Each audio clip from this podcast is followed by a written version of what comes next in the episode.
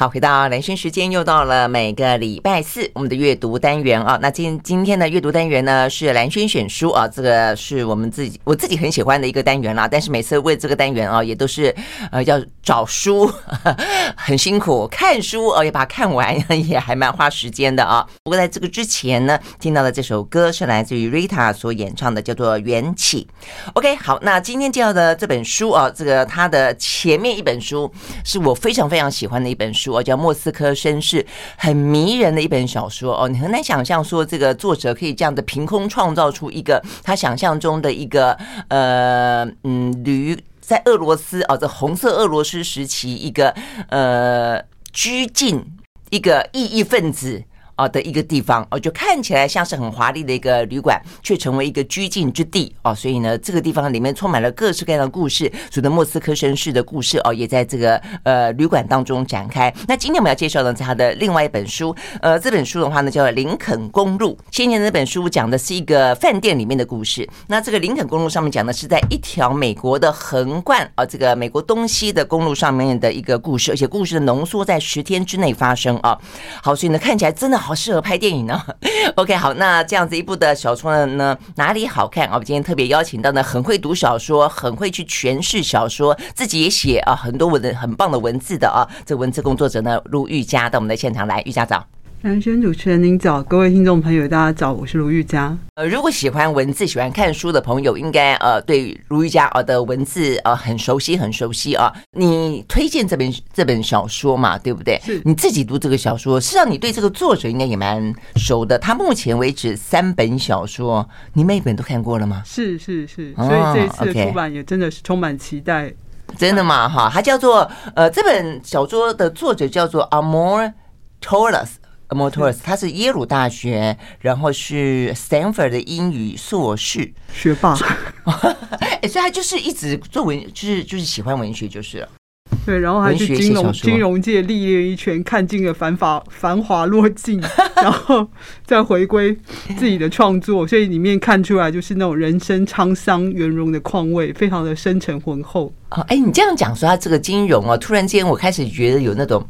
那个呃，充满了金箔一层层掉落的感觉，是啊、哦，真的是这个样子。他非常喜欢那个镀金时代，就是大亨小赚，那个盖茨比通宵达旦开盛宴，然后在喷水池吊吊水晶吊灯，然后乐队演奏，然后所有地方花团锦簇，然后每个人在那里狂欢到深夜的那种奢华。啊、但是他又会有一种，跟他那个莫斯科绅士里面的感觉也很像，那种华丽的外表是，是，但是底下呢？可能是有点脆弱的那种，就是蓦然回首，那人却在灯火阑珊处 的那种刻骨的寂寞，在他的小说当中一定都是并存的。真的哈，嗯，所以又有繁华又有寂寞。但是这本呃，这个林肯公路呢，你觉得他讲的从上流法则到莫斯科绅士到这个林肯公路，你喜欢他的地方在哪里？不知道你觉得他最特别的地方在哪里？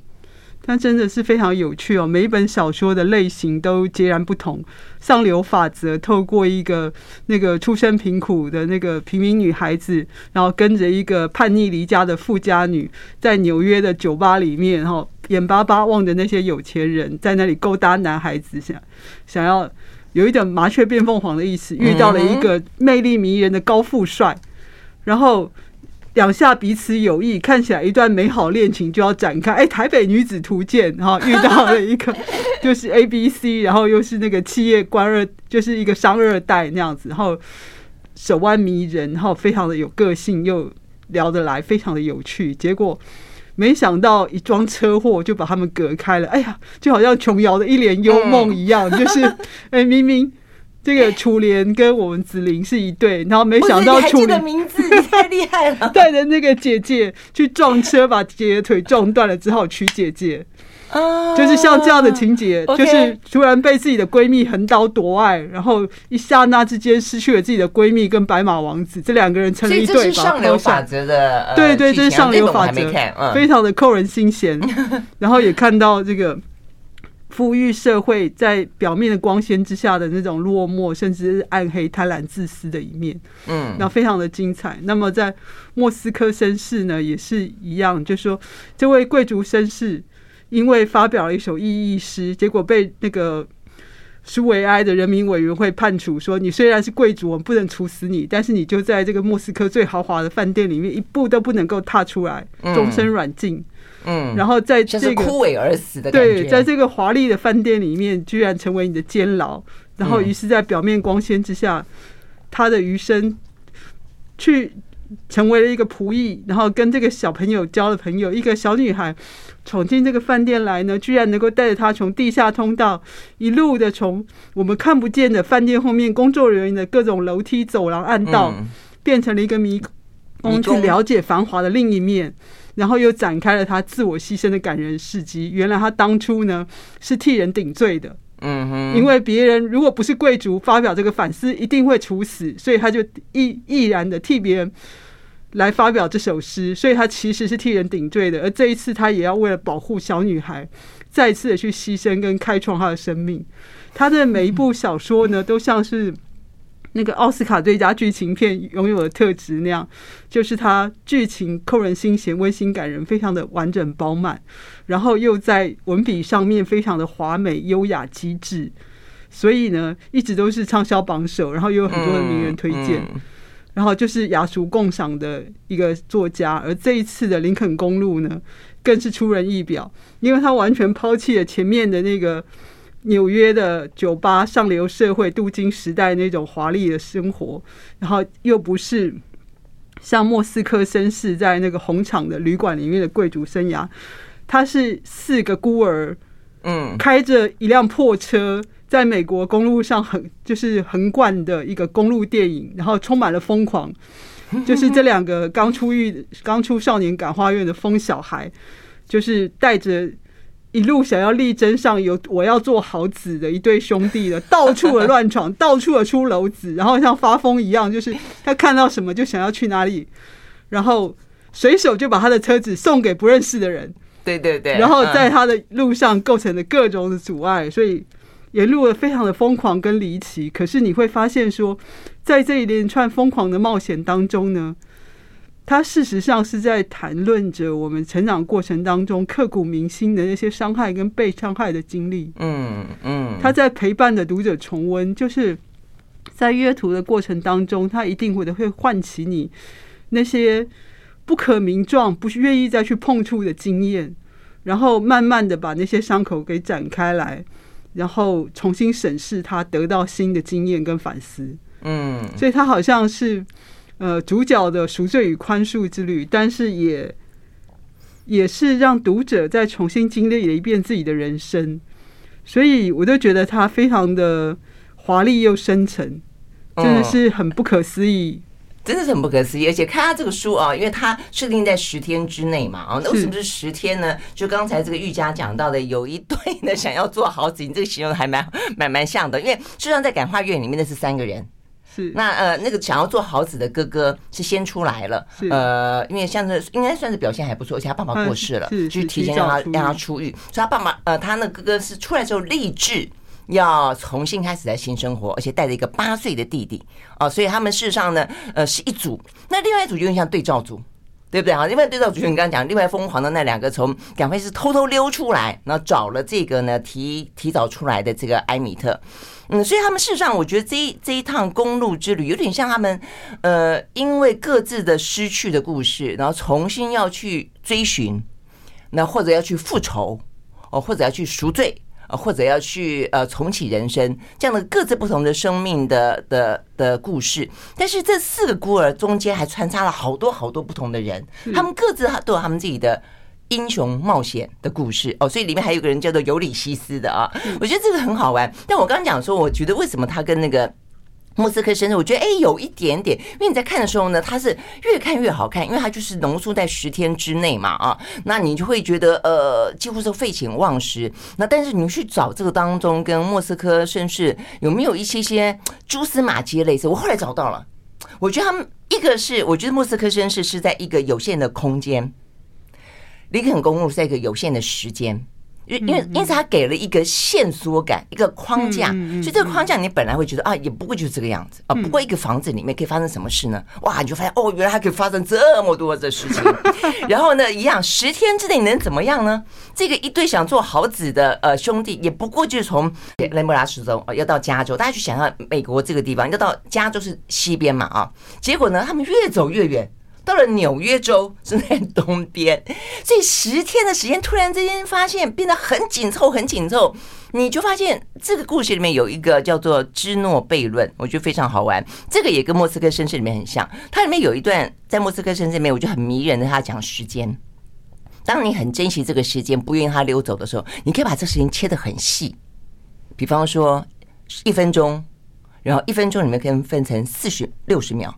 每一秒当中可以再分成二分之一秒，就是你可以用这样的方式去珍惜每一分每一秒每一点点的时间。那他这边就讲到说，这个芝诺悖论是，他就一段旅程中间你切二分之一，再切二分之一，再切二分之一，每一段切下来之后都让你距离那个目标越来越远。这是他所谓的芝诺悖论啊，你就发现说，他这个很奇怪的算术。啊，就是说，在莫斯科绅士里面有这种很奇怪的算术，在这个林肯公路里面有一个很奇怪的算术，这个都让你在里面呢有一种很特殊的游戏，它创造出了一个空间。这个横亘美国东西的这条公路看起来是这段路，他们可以，他们可以经历过这么多、这么多的事情，然后呢，就是越玩越疯，越离越远。但到终了啊，到终究，我觉得它就是一个刚才啊，玉佳说非常非常非常饱满的一个啊，这个追寻之旅。所以我们休息后再回来。I like 103，I like radio。好，回到蓝轩时间，继续和现场邀请到的如玉佳啊来聊那，我们这本推荐的《林肯公路》啊。好，这个林肯公路呢，就像是玉佳形容的啊，这个小说跟这位作者啊所描述到的整个构呃建构出来的世界，这本小说的封面做的也很漂亮。漂亮而华丽啊！那呃，这个林肯公路里面呢，我们应该先做一点点人物简介啊，免得大家听听听昏昏了啊。呃，其实也没有到太复杂。我们刚刚讲说有有一对苦情想要做喝咖的兄弟嘛啊，呃，男主角应该算男主角叫埃米特，他的一个弟弟啊，这个弟弟太太太有趣了，八岁的弟弟叫比利。比例，OK，那另外的话呢，从感化院里面溜出来，那要找这个埃米特，但是呢，搞得整个天翻地覆啊，让他们距离目标呢，加州啊越来越远的这两个人，一个叫做公爵夫人，一个叫做呃毛毛，哎对毛毛，好，所以呢，公爵夫人的话呢，呃，她的背景啊，她爸爸是一个呃莎莎翁剧的演员，哦，她从小就在一个比较，我觉得细语人生啊这个当中，就是看尽了一些虚虚实实的。世界啊，然后呢，不断被他爸，他这个爸爸啊，这个一度很很风光，后来又很落魄的爸爸不断的抛弃啊，所以这是公爵夫人。所以他出来之后的话呢，他其实有很多的故事，感觉像像是要复仇，像是要讨债哦，讨他人生的债。毛毛呢，毛毛很神奇，是一个有钱，很有钱，很有钱。所以他们呢，这一个这趟旅程当中的所有的。呃，这个钱，或是他们呃有一个很棒的目标，就是要去毛毛家拿一笔钱，那大家分了啊，那各自展开各自的人生啊。所以呢，毛毛是一个家里面很有钱，但是好像身体有点不太好。然后呢，呃，哎，他老在喝喝那几滴药，那几滴药是什么东西？你觉得？其实他是应该是有一些精神问题，是嘛？哈，对，我们看到他就是作者讲的非常的浪漫，他说。他们家太有钱了，他们跟历任的总统都是好朋友，然后他的祖先签署过那个开国宣言等等，是是是，非常的显赫富裕。他说有太多的车，太多的房子，这些东西压在毛毛的灵魂上，把他压垮了，他受不了了，以至于说他没有办法去吸收那些国语、数学、物理、化学这些东西，所以他念不下去。一所学校又换一所学校，哦，能够进这个学校呢，都是他的。呃，舅舅在这个学校当董事，哦、所以可以才可以把他塞，捐了钱之类的。对，可是他每一次都被踢出来，然后最后一次甚至是他犯了法，就是他看到消防车停在街上，他就觉得说啊，这消防车被忘记了，糟糕，我一定要开回去找失主，所以就开着消防车在路上乱逛。原来消防员只是下车去商店买个水喝。结果消防车不见了，这两个小时之内呢，马厩失火了，烧死了好几匹马。嗯，像这样闯祸，他甚至上了法庭，然后家人还要帮他谎报年龄，让他以未成年，尽管他感化院。不会以成人受审，就是他就是好像是这样子一个爬带爬带的神经质的，是，然后思虑不周的冲动浪漫，往常往内心世界去的一个神奇的人物。嗯嗯，所以你听玉佳这样一描述，整个人啊，这个人物就更鲜活了起来。所以从这个角度去看他的话呢，其实你也刚刚讲到，为什么进到感化院，他们各自有各自的故事啊，但事实上都不是啊这个什么十恶不赦的人啊。那所以中间的话呢，呃，公爵夫人其实我们看起来，你看。完以后觉得公爵夫人好像最坏，但是他事实上他最无辜，他进到感化院的原因最无辜，他怕他被他爸爸栽赃，实在是太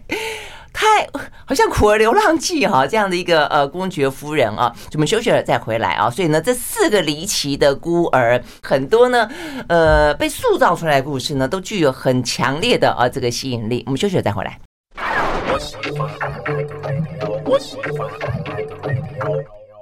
回到蓝轩时间，继续和现场邀请到了如瑜伽来聊这本呢蓝轩选书啊，这个林肯公路啊。我们刚刚讲到的这个林肯公路呢，是一本呢呃在描述哦，在美国的从纽约的。时报广场附近是它的一个起点啊，那开始横跨了美国的，而且是第一条横跨东西的呃那么一条公路啊，所以呢有四个啊这个年轻的呃孤儿，三个呢从感化院才出来啊，他们呢走上了这个林肯公路啊，那有一个他们各自要重启新生活各自的理由啦哦，但是它很显然的是一个生命的探索之旅。那呃这个当中最小的这个小朋友哦，八岁的比利，我们刚刚讲到呃埃米特哦的弟弟。他呢一路捧着一本红色的很大本的书，就叫做呢《英雄冒险故事》，就我们刚刚讲那个教授写的书。所以里头的话呢，我想这个也就是相对的，就是隐隐隐射啊，这个隐喻，所以呢似乎是一个四个小英雄的呃人生冒险啊。好，所以我们刚刚讲这个人生的冒险故事里面啊，有很多。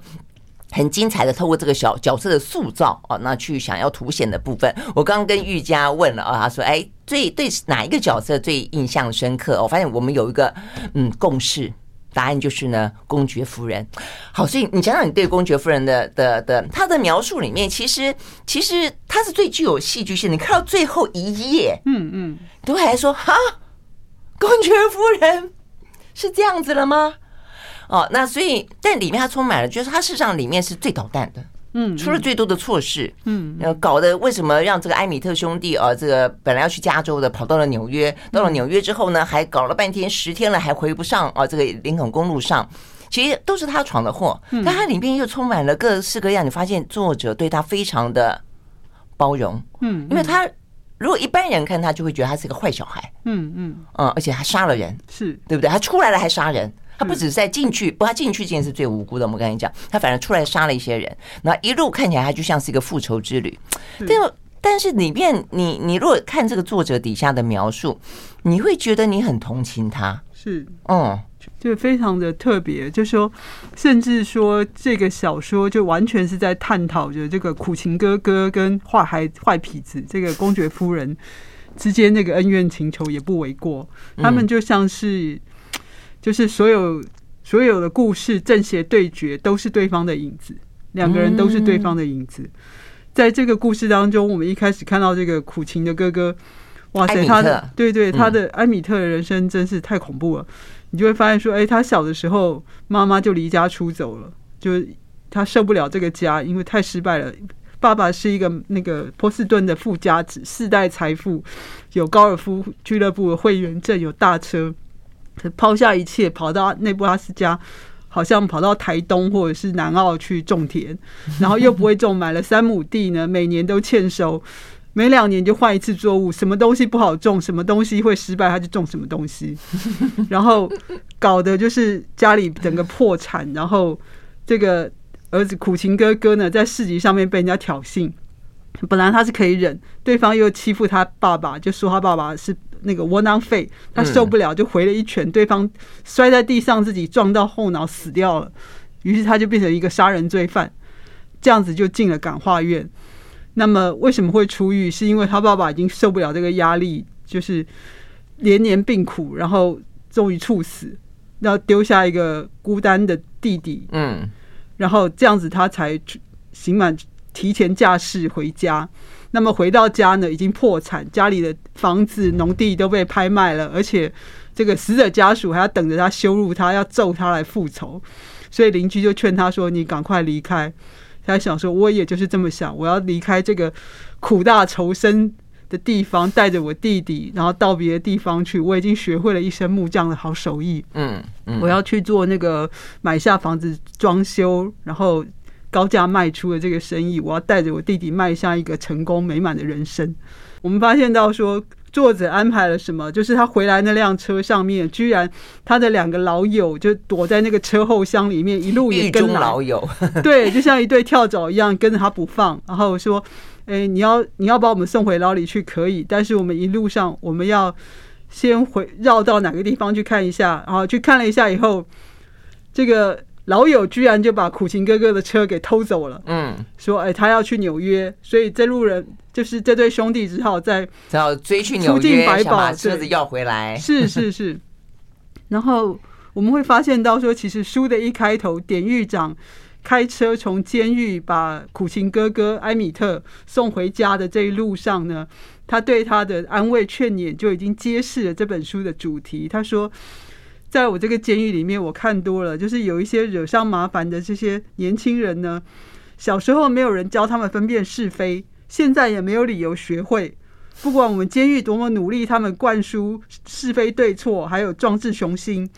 但是他们只要一离开我们视线，就抛在脑后了。所以呢，迟早他们又会回笼的，不是回来感化院，就是去成年的监狱。但是我相跟你相处，看得出来，你跟他们不一样。就是那个男孩子意外的死亡，给你很沉重的良心负担。嗯，嗯，就是没有人认为说这个杀人会证明你是一个坏蛋，你是运气不好。但是我们文明社会，就算是你意外造成别人的伤害，你也要受惩罚去弥补受害者。但是你也有机会赎罪，可以从刑受罚当中得到安慰跟新生。所以你要原谅自己。嗯，他的意思就是这样，就是你不要把自己看成那堆坏胚子，然后不学好，嗯嗯，然后没有希望，对，你跟他们是不一样，嗯，对，就是典狱长想要传达给他自尊跟自信，然后这整本书里面，这个主角也就是这个苦情哥哥，他也都在学这个功课，在一开始的时候，他想说，他不认为他已经还债了，嗯，罪恶感仍在他心中折磨着他，要到受害的家属。找到他，挑衅、辱骂他，把他打在地上，他还要站起来，让对方继续打，打到饱。对，打到饱，他才觉得好，已经赢货两气了，OK，可以了。嗯，嗯，那你就会发现到说，我们这个苦情哥哥艾米特，他不原谅自己，总是在自责，总是在检查自己做的够不够好，永远不够好，永远在审判自己，是一个严苛的法官，一直在苛求自己的人。嗯，嗯，我在想说。我们身边一定有很多这样的人，甚至我们自己就是这样的人。嗯哼，就是我们不管是考了八十分、九十分，我们都觉得说离一百分还差几分，差一分打一下，我们会自己打自己那么多下。就是一个这样的人，他怎么样去掌握自我正确的自我形象？那有赖于另外一个典狱长口中这些不 不学好，就是只要离开大人的视线，他们就会去闯祸。他们就会去恶搞，然后把自己搞得再再次回笼。这些闯祸精，就是公爵夫人，虽然是一个青少年男生，可是却取了一个这个女性的绰号。他是非常恶搞他的，嗯，但是他却把他带在身上，他不会叫别人说：“你不要叫我公爵夫人，我有名字，我叫什么什么。”没有人知道他的名字，嗯，对，甚至是连这个绰号的由来呢，他都编了很多故事。可是他继续的带着这个绰号，就是表示他其实是低自尊的。嗯，他并不觉得自己值得一个正常的名字——彼得·约翰堡。对，而且包括他怎么样的进到感化院，包括呢他怎么出了感化院，然后呢他爸爸为什么遗弃他，他为什么看起来不断的要去跟别人讨债？呃，他其实对他这些兄弟。其实从来没有说过实话，就一个又一个的谎，一个又一个的谎。所以呃，如果说刚才呢，玉佳讲到的这个埃米特，他是一个属于宽恕，不只是要宽恕别人，就是说，其实这个世界如果说你要分成两种，一个就是别人对你做坏事，一个就是你对别人做坏事。是你对别人做坏事的时候呢，里面就有一段啊，他们讲到说，呃，在那个感化院里面有修女跟他们说，你对别人做做坏事的话，你就得要赎罪。那如果别人对你做坏事的话呢，你就要宽恕。那如果自己对自己太过严格呢，就像玉家说的，你也要懂得原谅自己哦。那如果埃米特的呃习功课是宽恕的话，那么呃，我觉得这个呃公爵夫人她就应该是要赎罪才对。但是她她出了呃感化院，他这个林肯公路上的呃人生探索，他却不是，他不断的在。复仇，他不断要去讨回他认为别人欠他的债，所以我们休息了再回来听听呢这个公爵夫人的故事。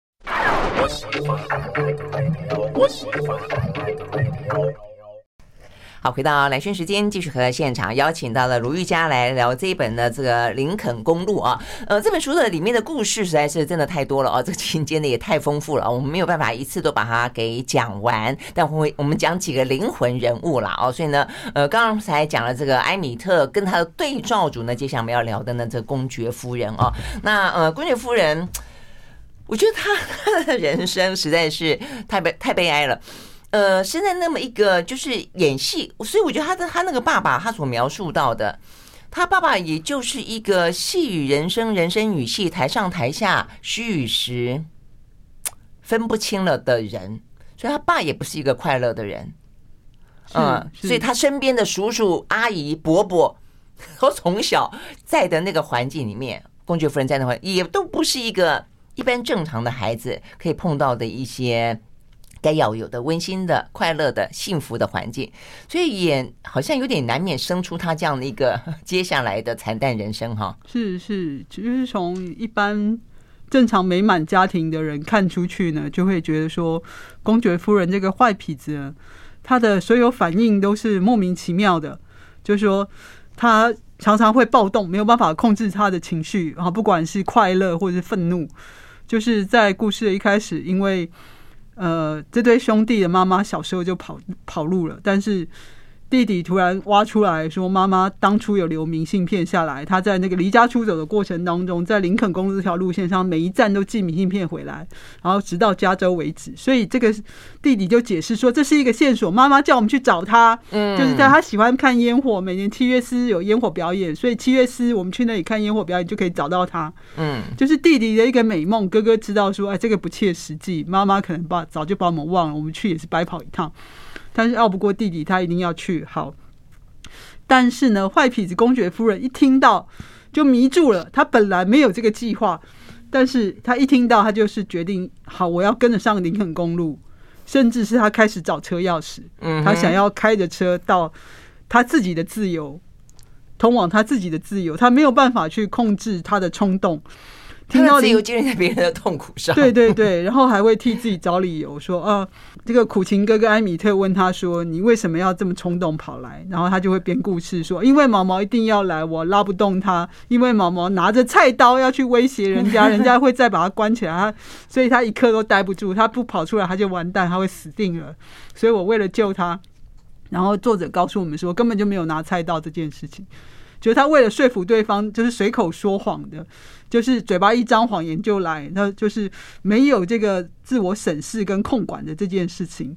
然后毛毛有什么目的呢？啊，就如刚才主持人所提到的，要去纽约的祖家拿到他所该继承那份遗产，分给大家，可以上路去创造自己的人生。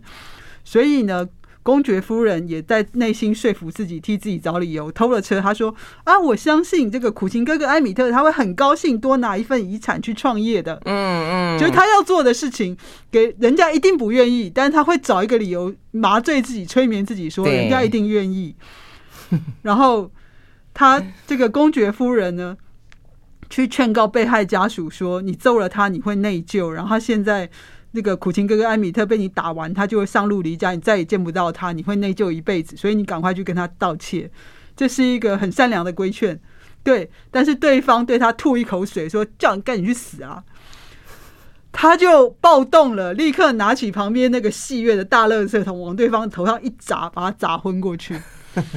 然后你就发现说，哇，他的一切既疯狂又迷人。嗯，可是你千万不要站在他旁边，不然一定会被他带赛。所以你会发现说，整本书的前半段呢，其实都是在牵，就是透过公爵夫人这个角色在牵引着我们。嗯，就是一边看到说公爵夫人的各种缺点。如何描写一个不道德的人？我觉得作者他非常聪明，从公爵夫人去描述。人家说啊，今天晚上来做乡村料理吧。公爵夫人心里就在想说：哦，乡村料理耶！我听了很多次，没有亲身经验的那些人也非常的推崇，就好像公益跟耶稣一样。可是不一样的是，乡村料理值得赞赏。他没有说什么，就是啊，公益跟耶稣应该不值得赞赏。然后他就、嗯、他不相信，我觉得对对对，他对这些很虔诚，然后相信公益、相信耶稣的读者说，公爵夫人这些都不相信。嗯，就是哇哇塞，他真的是一个目无尊长、目无法纪的坏胚子。但是为什么呢？这里展开了创伤之情，就是一个坏孩子为什么连公益跟耶稣都不相信？他很善良，但是又没有同理心。他看到我们苦情哥哥艾米特被打。他也不出去阻止，他心里居然想说：“哇，太棒了！要是有狗仔在这里拍一个照片，就可以上《金周刊》封面了。”你会觉得说他太离奇，为什么他这么麻木？嗯，虽然善良，但没有同理心。他不相信公益，也不相信耶稣。然后你就发现说，他从小跟着他的莎剧演员爸爸到处的去巡回表演，在巡回的最后呢，爸爸都会选一家最漂亮、最豪华的哦 W 饭店。然后走进去说：“我要一个总统套房。”然后饭店就说：“哎，怎么办？没有你的预定。”哎，他就说：“怎么回事？”他就摆出一副大人物的架子，然后要了最好的房间。一 settle down 呢，立刻就把那些按摩师、理发师全部都叫到房间服务来，最好的菜全部都给我上一轮，然后落跑。他就是有一个这样子恐怖的爸爸，所谓不负责任，他只有他的老师，也就是这个恐怖爸爸的千分之一。然后有一天，这个爸爸呢，就是骗了一辆敞篷车，骗了一个二十几岁的漂亮小女生，开车到孤儿院，就就跟这个修女说：“哎呀，这是我兄兄弟的小孩，突然之间父母双亡，哈，我想要带着他走，但是我现在要去海外战场打仗，然后我没有办法，也不晓得我自己是不是会活着回来，那你就非收留他不可啊。”要是我出去，我出去就是没有办法，不可抗力啊！修女知道他满嘴撒谎，嗯，可是一定要收，因为这个孤儿院里面的孤儿大部分都是父母双亡，没有真的可以被一个有抚养能力的狠心无耻的爸爸给抛弃的，所以这小孩他一定要收下来。然后我们就看到了说，他表面的恶行之下，突然之间好像是。霸道总裁给你看到说他是一个孤单的小男孩，嗯，就是他的内心是非常寂寞无依。这个时候女主角就会芳心投向他，这个时候我们也会开始同情公爵夫人。对啊，事实上我觉得这也就是呃，这个作作家他这个很特别的笔调啊，就在里面所谓的善跟恶，他并没有那么的。你虽然看得出来他是他是呃分有分别的，但是其实恶中有很多的。善，他的本质是在那个地方的，只是说他可能一开始的人生就是错误的，一开始他就是被背叛的，所以他从此再也不相信。当他不相信的时候，所以就这回过，如果你可以再倒转回来，就是如果你重新相信一些事情，很多事情或许就不会像公爵夫人这样的一路错，步步错。对不对？不晓得，所以我觉得这个整个故事，它的呃不断的对照，这个埃米特跟公爵夫人就是这个样子。不过刚才这个玉佳一开始也讲，刚才讲这一段的时候也讲到一个我觉得很神奇的另外一个角色，就是比利。比利呢，他才八岁。整个故事呢，为什么会上林肯公路？整个故事呢，为什么会在十天之内，七月四号国庆日放烟火之前，他们希望到达旧金山，都是因为这个小比例。这个小比例，我觉得在。作作者的笔下，我觉得他好像一个他心里面最最希望呈现出来的一个人的原型，嗯嗯，又纯真，嗯，又善良，嗯嗯，而且八岁小孩子充满智慧，在里头呢，这个这些十八岁、十七八岁的这个呃疯狂少年这边搞得乱七八糟的时候，他竟然会出现一些很特殊的很有智慧的话语来。甚至他里面碰到了一个呃，这个故事里面，我觉得另外一个很很生动的角色叫做尤里西斯。呃，他竟然嗯，就是跟他呃这个呃流浪了嗯很长的一段时间。这个也是一个很悲哀悲伤的故事啦。呃，他他就是因为他去参战，那抛下了自己的妻妻子啊、妻女，然后呢，他那个时候认为说这个是他去追求一个他的梦吧，或者在那个时候他觉得呢没有办法去接受那个当下的美国有人可以不去参战哦，所以他这样的一个别人的眼光他忍受不了，所以他就做了一个其实对他的家庭来说是一个背叛，所以他去参战回来之后，妻子都都都不见了，从此他不曾再。停下脚步，他搭上火车，一站又一站的流流浪，就是搭完这个火车，搭那辆火车，一直到碰到这个小朋友比利，让他开始思考说：“哎，他好像他的人生有另外一个可能性，英雄终究是可以回到家的。”所以我觉得这个比利的角色啊，在这个呃作者的笔下很特别，八岁耶啊，所以我们是不是其实人的一出生之后，事实上是一个最可爱。最纯真的，然后越活越混沌，越活越邪恶呢？我们休息，马上回来。I like 103, I like radio。好，回到连线时间，继续和现场邀请到的卢瑜伽来聊这个呢，《林肯公路》啊，真的很好看的一本小说。那我们刚刚讲到一般的所谓的背叛。赎罪、宽恕，很常会是呃小说的题材，人性的脆弱。但是我第一次看到啊，这个书里面特别去描述说，有些时候的嗯人生的困境，实际上不是因为恶，而是因为善。他这一段描述的太太神奇了啊！他说呢。他是让那个呃毛毛的姐姐呃，也是一个就是富家啊、富家女嘛，这在纽约的上流社会的一个女子，她嫁了一个呃华尔街非常厉害的一个老公，但是呢，她似乎没有她的自我哦。那这个里面他就讲到说，我们小时候大人花很多时间教我们理解控制内心邪恶的重要性啊，但是其实你会发现啊，呃一路走到某某些人生的状况底下，你会发现其实美德也未必是这么的美好。他说呢，他有些时候啊会成为阻碍人们得到幸福的障碍，就像是有些人因为太过聪明，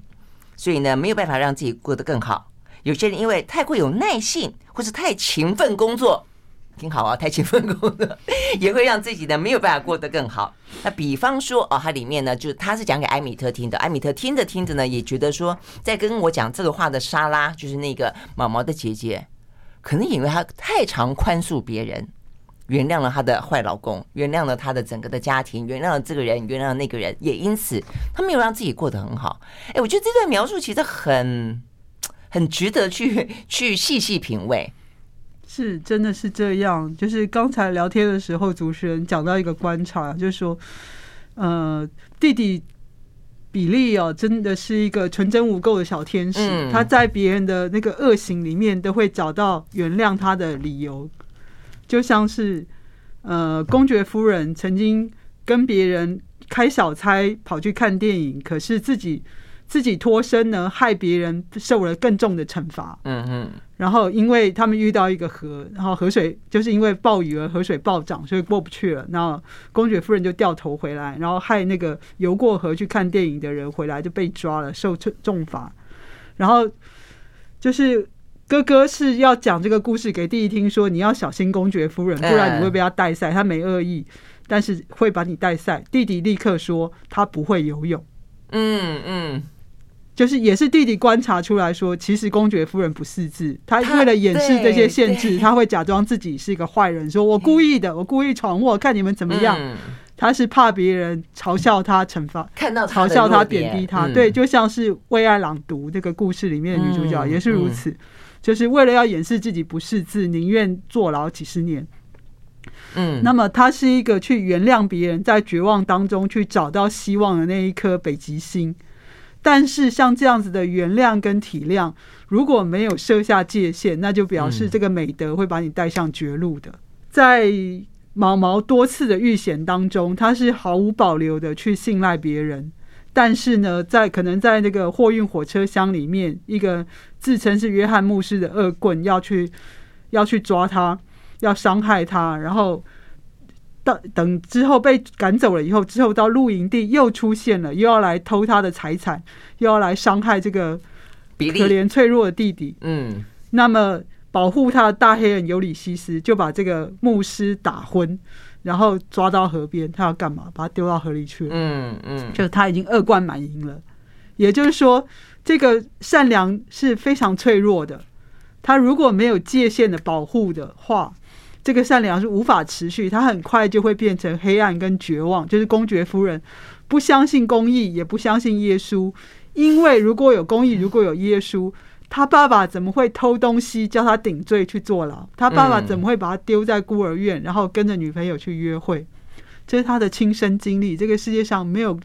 没有公益，也没有耶稣。而且他那个善良，并不是因为角色而诞生，否则他不会去刑诉一个偷小朋友东西的牧师这样的一个角色嘛？啊，所以刚刚玉佳就讲，事实上确实啊，这个比利的善良，他在这个小说当中，我们看到他可能是呃，这个作者心目中最最希望去呵护的一个人类的。原型一个善的源头，但是我们看的时候都替他非常非常的提心吊胆，都觉得这个比利一定会被人家骗，下一步他可能会被人家伤害，他接下来一定到不了纽约，他可能去不了加州，他一定赶不在国庆日之前看到烟火，他一定找不到他妈妈。你就觉得，因为他的，我们也都被被告诉说，好像人 不能够太有这些呃美德哦，或者说这些所谓的。